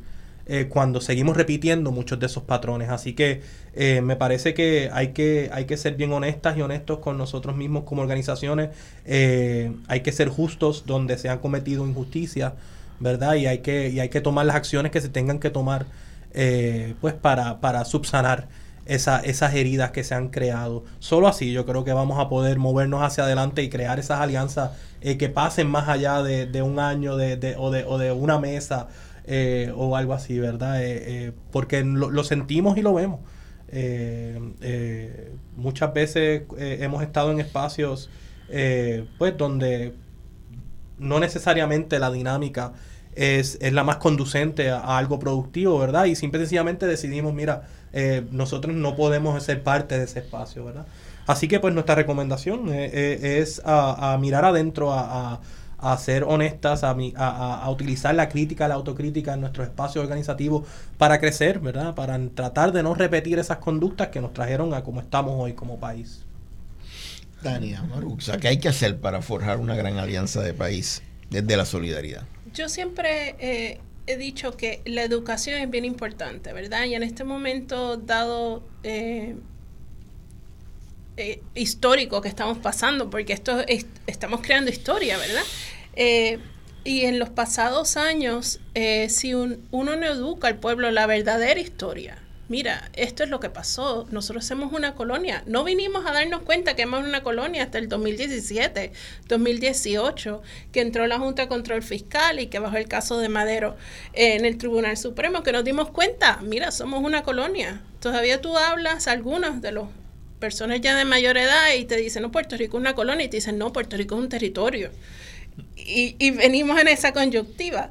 Entonces yo creo que es bien importante la educación, pero ahora es un momento histórico, necesitamos acción. Vamos a dos años de las elecciones y en la Florida estamos a 30 días de unas elecciones importantes donde se está jugando el, papel del gobernador del estado y, algunos escaños ¿verdad? Del, del Congreso y del Senado.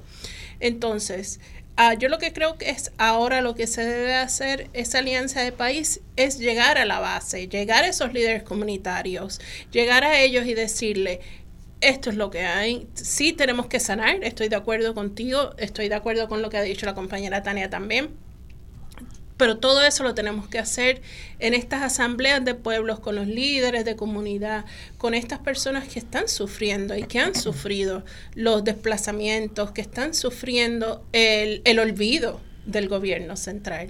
Eh, y que y decirles estamos aquí, esto es lo que tenemos que hacer para poder cambiar, esto es lo que tenemos que hacer para que no te sientas olvidado, esto es lo que tienes que hacer, este, vamos a, a crear esa conciencia de que no nos sintamos más olvidados, de que somos una nación, de que podemos crecer. Puerto Rico estamos llenos de recursos.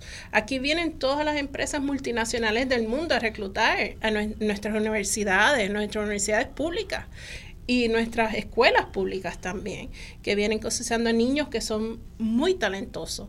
Entonces, nosotros podemos hacer, necesitamos esa confianza y esa seguridad de que nuestra de que esas comunidades que están en olvido pueden crecer y ya no son olvidadas, son vistas. Tania, desde la solidaridad, ¿cómo se forja una alianza de país? ¿Qué, qué, pasos hay que dar? Yo, yo como que pienso que eso ya existe. O sea, como que una parte de mí piensa que en realidad eso ya está ocurriendo. Que no yo, no, yo tengo mucha resistencia a las soluciones mágicas em, y pienso que no, no es casualidad la manera en que no, no fueron casualidad los resultados del 2020 de esas elecciones, no es casualidad la manera de en que hemos podido responder a, a las pasadas crisis y situaciones de emergencia. Creo que la gente, creo que la narrativa de que el desastre es natural cada vez está más desacreditada y la gente cada vez más ve, eh, em, ¿verdad? Lo, lo, vive, lo reconoce y se sabe víctima de que el desastre en verdad es político y que no hay forma de taparlo. Este, yo a veces pienso el, que el tema de la educación me, me toca de, de, cerca porque a veces pienso que la, estas crisis nos ponen en un modo de supervivencia por un tiempo tan prolongado, ¿verdad? Porque la, para mí la pobreza es una crisis eh, y un escándalo. Eh, pero la pobreza no la trajo el huracán.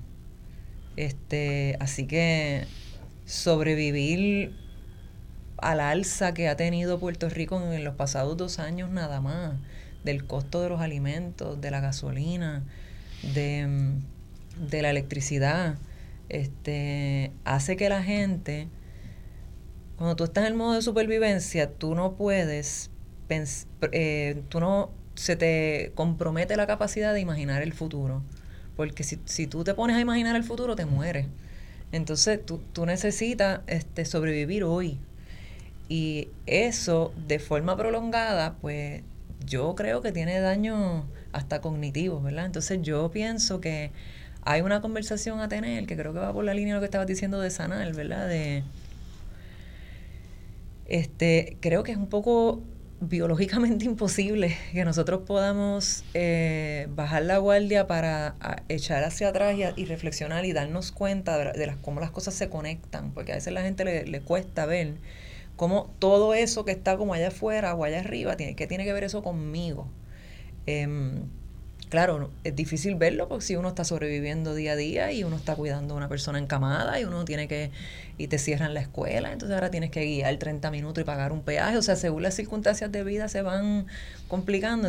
Obviamente esto es políticas de desplazamiento por diseño, o sea, esto sabemos que no es algo que, que sin querer le pasa a la gente. Pero me pregunto dónde podemos interrumpir em, ese...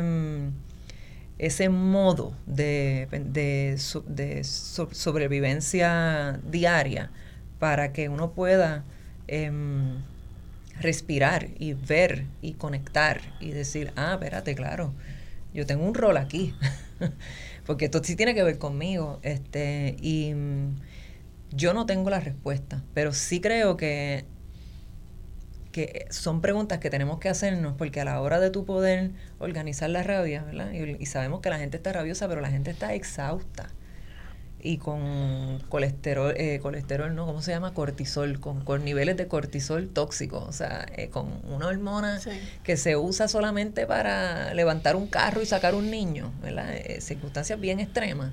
Pues con eso todos los días en la sangre. Entonces, obviamente, pues, este la salud emocional comprometida, o sea, son, este, yo no digo que no se puede hacer, solo digo que hace falta un ingrediente de, de, este, complejizar, porque es que la gente no logra llegar a las reuniones o no puede llegar a la, ¿verdad? o sea, entonces, pues entonces, ¿qué es lo que vamos a hacer? Tenemos que buscar otras formas, porque si, si no pueden, o sea, yo ahí veo que el apoyo mutuo, este, es un componente indispensable porque tú no puedes organizar la gente con hambre, no puedes, porque y de hecho el hambre de uno uno la lleva, pero la de los hijos, tú sabes, esa está dura.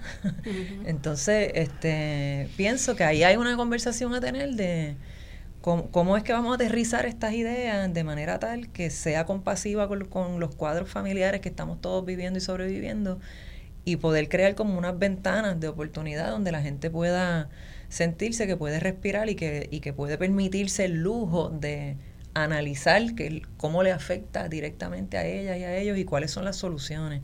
Creo también que hay que, mm, que, hay que producir algunos imaginarios de soluciones de corto plazo. Porque si tú ves la victoria muy grande, muy lejana, pues yo de verdad, nada más de pensarlo, ya estoy cansada. y, me dan ganas de llorar de sueño y se me forma como un revolú, ¿verdad? Cuando yo me imagino que la carrera es un maratón, pero si yo siento que es este relevo, ¿ves? 100 metros relevo yo lo corro. Yo no corro un maratón, yo no corro ni un 5K. Pero relevo yo lo corro porque yo confío que yo cuando yo entrego, ¿verdad? Pues entonces, este, me van a perdonar las metáforas deportivas, no sé usar otras. Con todo mi formación en teatro, mis metáforas son todas deportivas. Pero sí creo que hay algo ahí que podemos ¿verdad? encontrar de la propia cultura nuestra, de cómo la gente se puede imaginar que puede participar de un proceso de corto plazo, de una solución concreta al acceso al agua en su comunidad o al acceso, porque eso son victorias y eso te enseña que tú sabes ganar. Este, y no estoy segura que sin eso podamos hacer mucho más porque realmente el, diseño este, es tan efectivo que te, confunde, te envuelve en esa dinámica de supervivencia cotidiana y lo que te da, los más actos heroicos que vamos a ver te alcanzan para, para tus vecinos, pero no, no mucho más, a menos que no haya la manera de uno, este, de uno tejer por ahí. Yo creo que es posible y que hemos probado que es posible este, y que está ocurriendo hoy, mientras estamos aquí sentados, está ocurriendo. Pero de que, de que hay que darle un poquito de pensamiento compasivo y, y, este, y complejizar la cosa, creo que va, nos va a tocar. Pues le vamos a dedicar un poco más de diálogo a esto después de la eh, última pausa del programa. Y le damos la bienvenida y nuestro agradecimiento eh, a la radio audiencia eh, que nos ha acompañado en lo que llevamos de, programa y, ahora en la pausa estábamos comentando que necesitaríamos volver a empezar el programa para ver si podemos llegar a, algunas conclusiones en, en esta reflexión tan importante. Como desde la solidaridad podemos lograr las transformaciones necesarias, urgentes, eh, que requiere nuestro país. Eh, el tema de hoy, la solidaridad transformadora, les eh, habla justamente Aramburu, parte de la coordinación general de Vamos Puerto Rico, que tengo el placer de compartir con las compañeras Sandra Cruz García y Namir Sayas Rivas. Y eh, nos acompaña en el panel eh, la compañera Tania Rosario Méndez, directora ejecutiva de Taller Salud, eh, Víctor Balaguer, de, tesorero de la Brigada Solidaria del Oeste, y la compañera Maruxa Cárdenas, codirectora de la Mesa Boricua de Florida. Y estábamos hablando este, en, ese objetivo de una solidaridad que transforme de raíz eh, nuestras realidades de desigualdad, de inequidad, de opresión, de pobreza, eh, de, marginación. Eh, que, Tania describía de una forma tan, tan gráfica y que acá en la pausa decíamos que lo más terrible de todo es que esto es por diseño. Que mantenernos todo el tiempo contra la pared beneficia a los que no están contra la pared, a los que están en el privilegio, a, a esos poderes económicos que están llegando a Puerto Rico a beneficiarse de nuestras dificultades, del desastre eh, solo pensar en aquellos buitres que aprovecharon eh, nuestra debilidad económica para comprar una deuda a 5 centavos y querer cobrarla a, dólar. Sabiendo que no íbamos a poder pagarla. Eh, es, exacto, y, eso no era importante, pero entonces se quedan con la tierra. Y, y, van convirtiendo a Puerto Rico de un mega centro comercial a un mega resort para ellas y para ellos. Yo el verano pasado me fui con mi esposa a Hawái eh, el nombre originario de lo que eh, el inglés le dice Hawái. Eh, y, pude ver las aspiraciones soberanistas del pueblo originario y yo pensaba, wow, es bien cuesta arriba ir contra este poder económico blanco, incluyendo el blanco hippie, incluyendo el blanco hippie, pero blancos al fin. que ahorita cuando Tania hablaba de, Marux hablaba de del rechazo en, Estados Unidos a, a los inmigrantes. Yo decía, sí, de parte de los inmigrantes blancos. Eh, porque allí los únicos originarios son de los más marginados, que son los, pueblos eh, indígenas. Eh, seguimos en la, en la conversación cómo llevamos nuestra solidaridad a posibilidades de transformación de, de nuestra eh, eh, realidad eh, de opresión en, en, Puerto Rico. ¿Ibas a hacer un comentario, Víctor? Bueno, nosotros, ¿verdad? por fin tenemos un espacio, ¿verdad? en San Germán, nosotros antes básicamente estábamos trabajando en la zona oeste sin tener un espacio, teníamos, teníamos un espacio, pero era de almacenaje.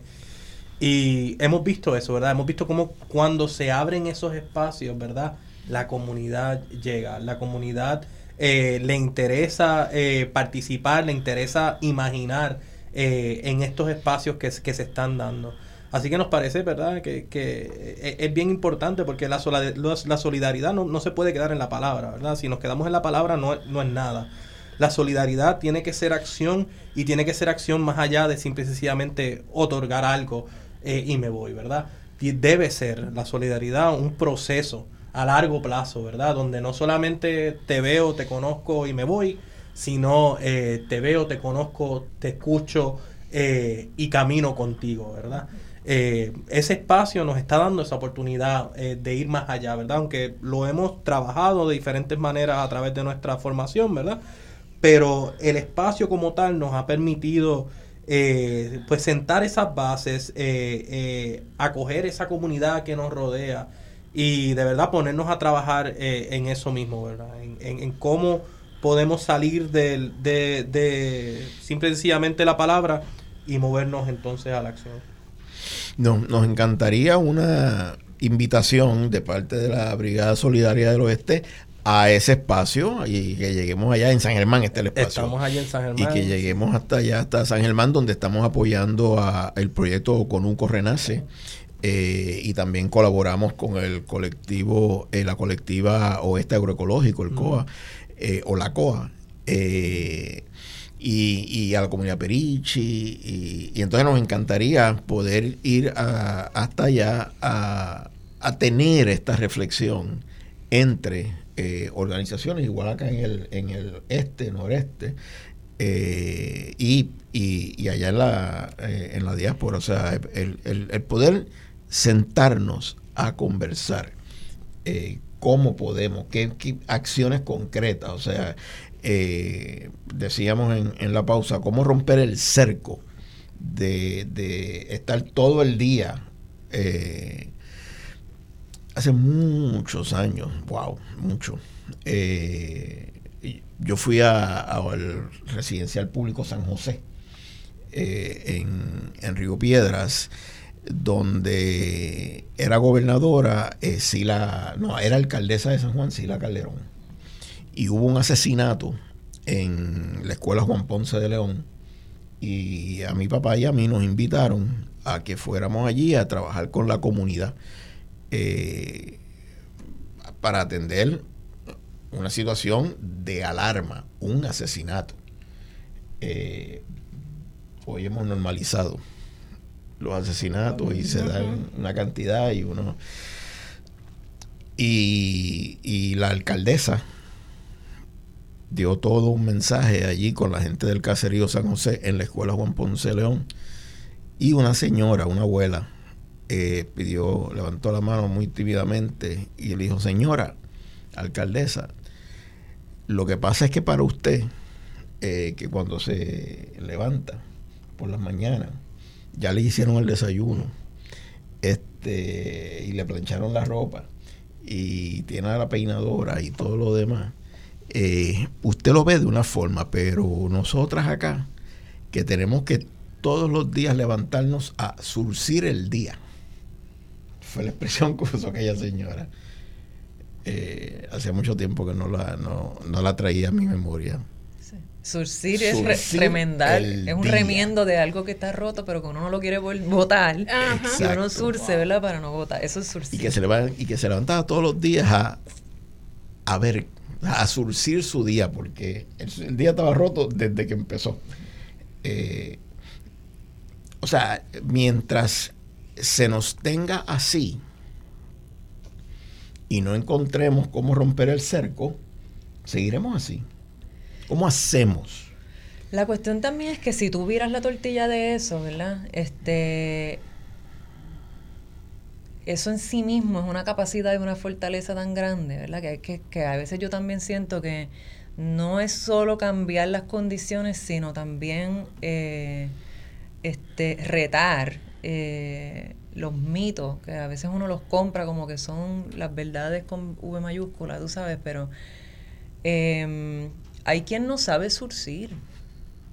Hay quien no sabe cocinar para 300 personas. Eso no lo sabe hacer todo el mundo. Entonces, tú sabes, si, lo que tú sabes hacer eh, mejora la vida de otra gente, pues eso son enormes fortalezas. ¿Verdad? O sea, eh, realmente pareciera como que ese mito de que Puerto Rico es un país eh, de vagos, sumisos y, gente desorganizada, este, ¿verdad?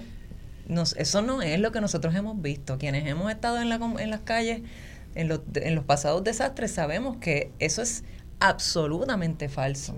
Aquí la capacidad de organización por talentos y destrezas, porque si no, no habrían techos. Aquí quien puso techo es quien sabe poner techo. Eso es una destreza, eso no lo sabe hacer todo el mundo. Entonces yo, yo pensaba en eso este, con las compañeras, ¿verdad? Porque hicimos algunos reach out para, para nosotros le llamábamos brigadas diestras, ¿verdad? Para que llegaran voluntarios que tuvieran unas destrezas que nos permitieran hacer cosas en poco tiempo. Eh, porque ya estábamos viendo que la comunidad se organiza así, ¿verdad? Obviamente, si tú no, o sea, yo no sé cocinar para 300 personas, pues yo no hago nada en un comedor, excepto que si ellas me dicen cuánto hace falta, yo consigo lo que hace falta. Pero ese tipo de destreza, toda es necesaria.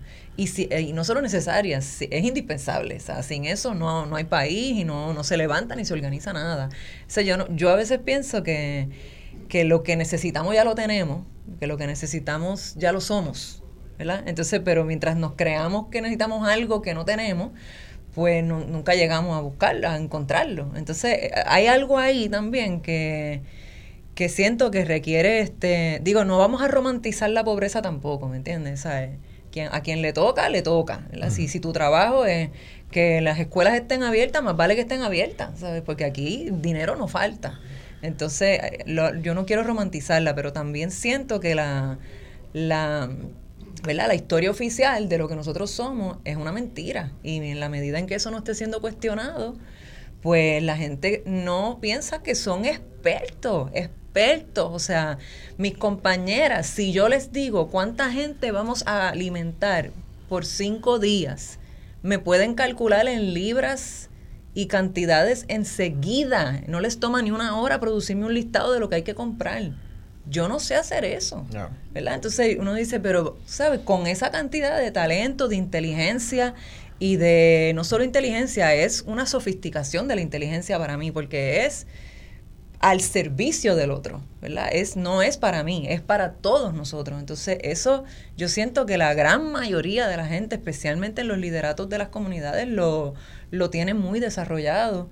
Quizás no, no es parte de esfuerzos colectivos, ¿verdad? Como los centros de apoyo mutuo y las brigadas que se han formado, pero de que existe, existe. Yo no tengo duda porque lo, lo vimos.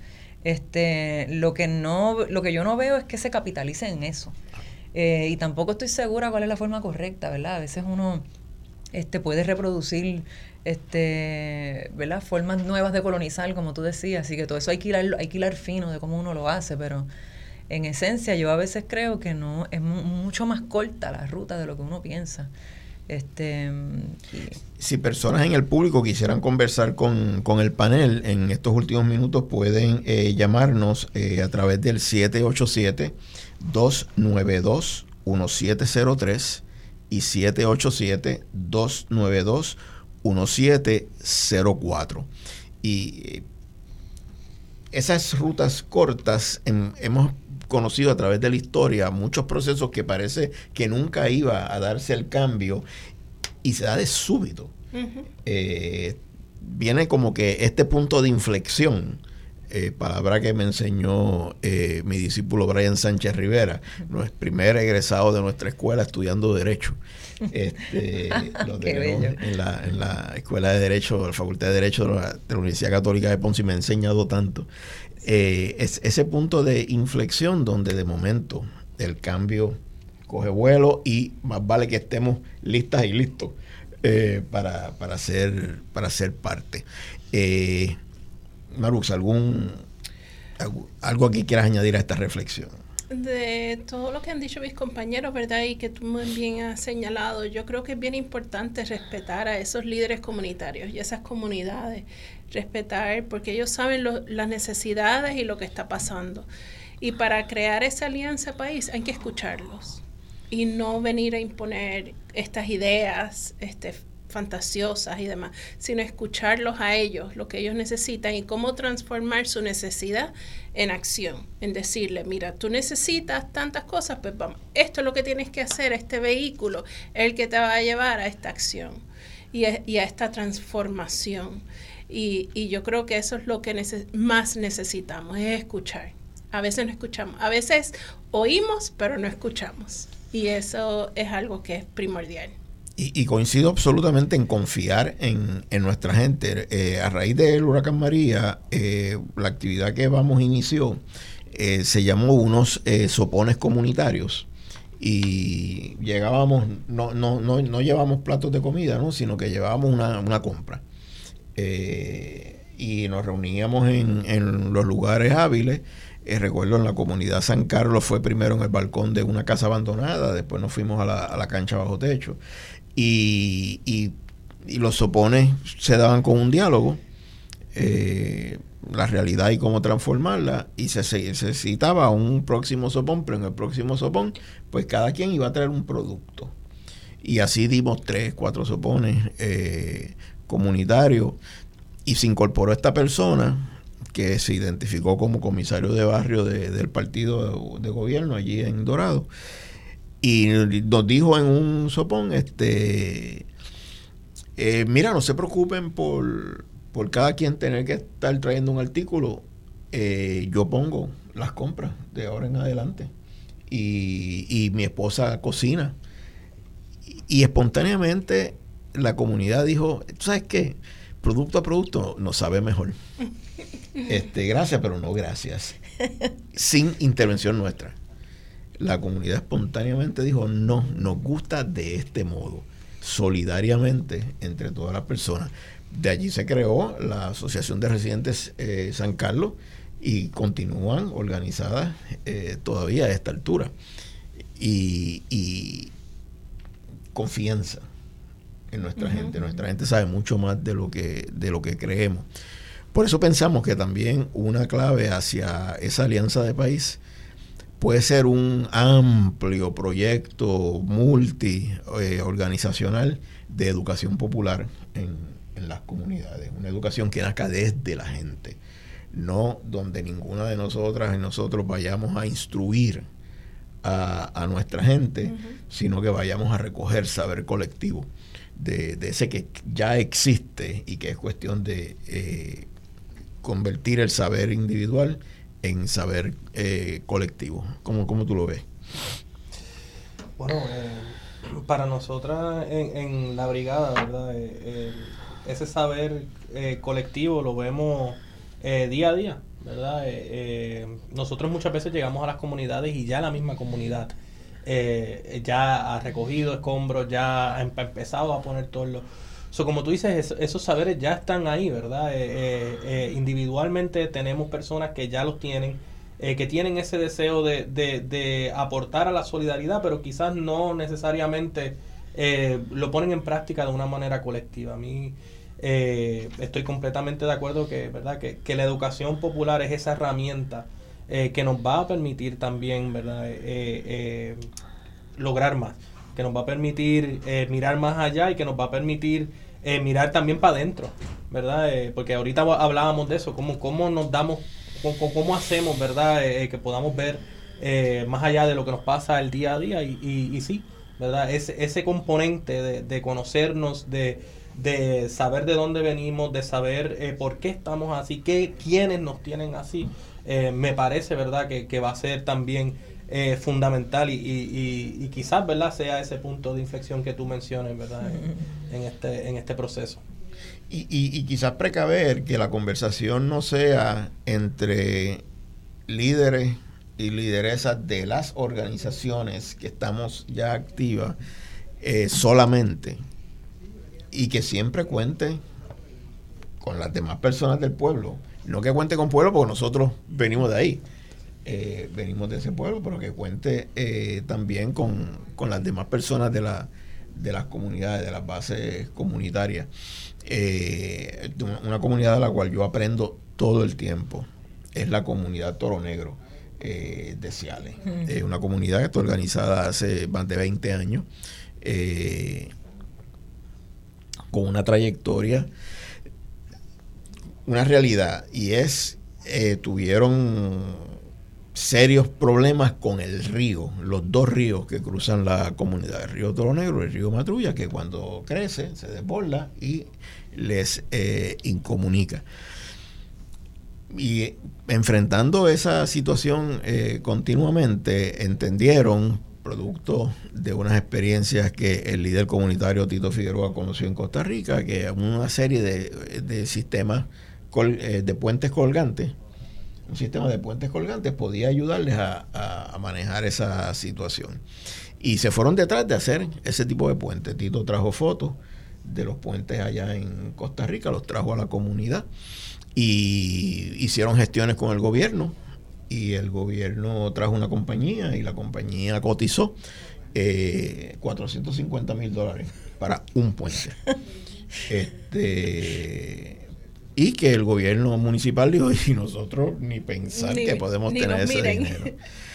Un jíbaro de allí, Carmelo eh, Burgo, eh, dijo, nosotros podemos hacer ese puente. Y se metieron, eh, ya de esto hace mucho más de una década, y con mil dólares hicieron tres puentes donde la comunidad queda totalmente eh, comunicada con posibilidades de salir por encima del río cada vez que, crece.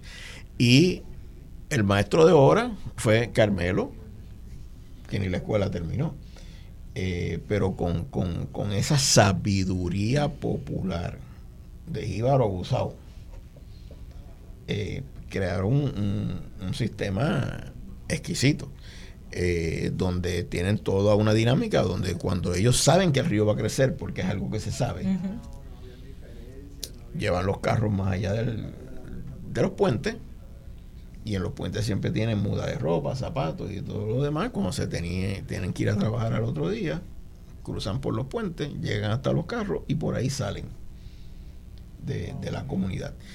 Sabiduría popular de la cual las organizaciones necesitamos eh, aprender. Les escucho, les escucho entendiendo que para lograr esas alianzas tenemos que hablar entre nuestras organizaciones, pero tenemos que hablar con nuestra gente. Sí. mismo Esa conversación es bien importante, es la primordial. Eh, porque ellos son los que viven ahí, ellos son los que están, como tú dices, sobreviviendo día a día su, su realidad. Y si tú no, y nosotros no conocemos la realidad. La realidad mía es bien diferente a la realidad de Tania y la realidad de Justo. O sea, es que cada cual tiene su, su perspectiva y ya hay que escucharlo hay que saber qué es lo que está pasando. Y sin antes, yo creo que ya despedirnos, ¿verdad? Este, quiero, eh, si no hago este saludo, ya usted sabe, mi mamá se encuentra en la diáspora en Colorado y ella es una fiel escuchante de este programa, así que le quiero enviar un, un abrazo solidario a mi madre allá en Colorado. y felicitaciones a, esa señora por la hija tan maravillosa ah, que, que, hizo crecer, eh, que que, tanta solidaridad siempre ha, mostrado hacia nuestras organizaciones en, Puerto Rico. Solidaridad que, transforma, que pensamiento concluyente, sobre todo eh, dirigido a la acción. Eh, no necesariamente en esa línea, ¿verdad? Justo discúlpame que me vaya un poquito no te eh, por el ladito, pero recordarles que en el oeste vive gente ¿verdad? Que vive gente que actualmente está sufriendo, vive gente que sufre no solamente eh, eh, los embates de un gobierno ineficiente, negligente, criminal, sino también de una empresa de energía que no les provee el servicio más básico. Tenemos un caso una, de una familia en San Germán que perdió su casa luego de rogarle a Luma que no energizaran ya que tenían un cable vivo en su, en su comedor, energizaron, se quemó su casa. estas son las cosas que están pasando eh, constantemente y las cosas que tenemos que seguir denunciando. Ya nos indican que se completó el horario del programa. Tania, mensaje final. Yo diría que cada uno y cada una somos expertos de nuestra vida y que no le creamos a nadie que diga que sabe más que uno. y eso aplica, ¿verdad? A todos los a todos los niveles de, nuestras organizaciones, ¿verdad? Cada cual es experto, es experto en sobrevivir y es experto en su vida y esa suma de pericias es lo que va a permitir que, nuestras organizaciones puedan ser parte de la solución y podamos de verdad transformar este país desde la raíz. Bueno, quedamos con la intención entonces de, continuar la conversación, eh, de que nos encontremos en el oeste, que nos encontremos en el este, en la, en la diáspora eh, cómo realmente desde la solidaridad construimos una gran alianza de país que nos permita entonces eh, construir. Eh, cada quien tiene su forma de, decirlo. En el caso de Vamos decimos el Puerto Rico que va a hacer. Volvemos a dar las gracias a la compañera Marcia Rivera por eh, proveernos el espacio para la conversación, a la audiencia por escucharnos y le invitamos a sintonizar Voz Alternativa todos eh, los domingos a las 11 de la mañana. Muy buenas tardes para todas y todos.